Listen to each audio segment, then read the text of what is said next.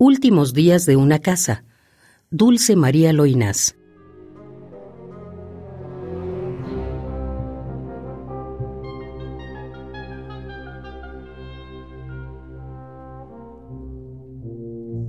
La hora de mi dicha no ha durado una hora siquiera.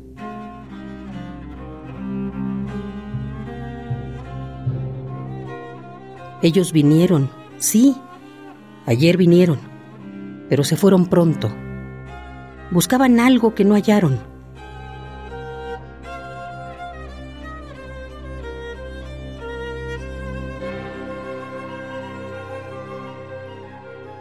¿Y qué se puede hallar en una casa vacía sino el ansia de no serlo más tiempo?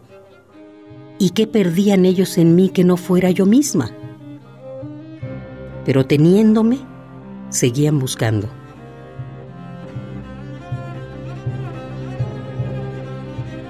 Después, la más pequeña fue al jardín y me arrancó el rosal de la enredadera.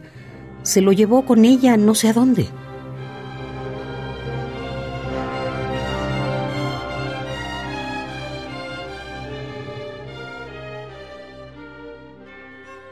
Mi dueño, antes de irse, volvióse en el umbral para mirarme y me miró pausada, largamente, como los hombres miran a sus muertos a través de un cristal inexorable.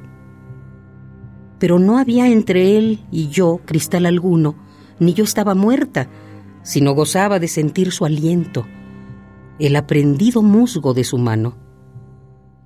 Y no entendía por qué me miraba con pañuelos de adioses contenidos, con anticipaciones de gusanos, con ojos de remordimiento.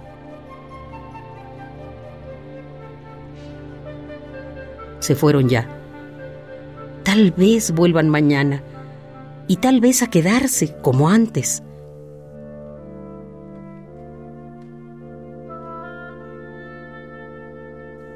Si la ausencia va en serio, si no vienen hasta mucho más tarde, se me va a hacer muy largo este verano, muy largo con la lluvia y los mosquitos y el agua fuerte de sus días ácidos.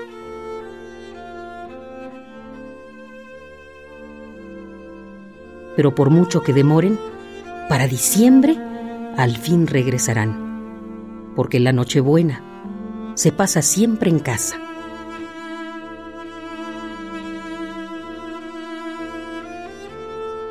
Últimos días de una casa.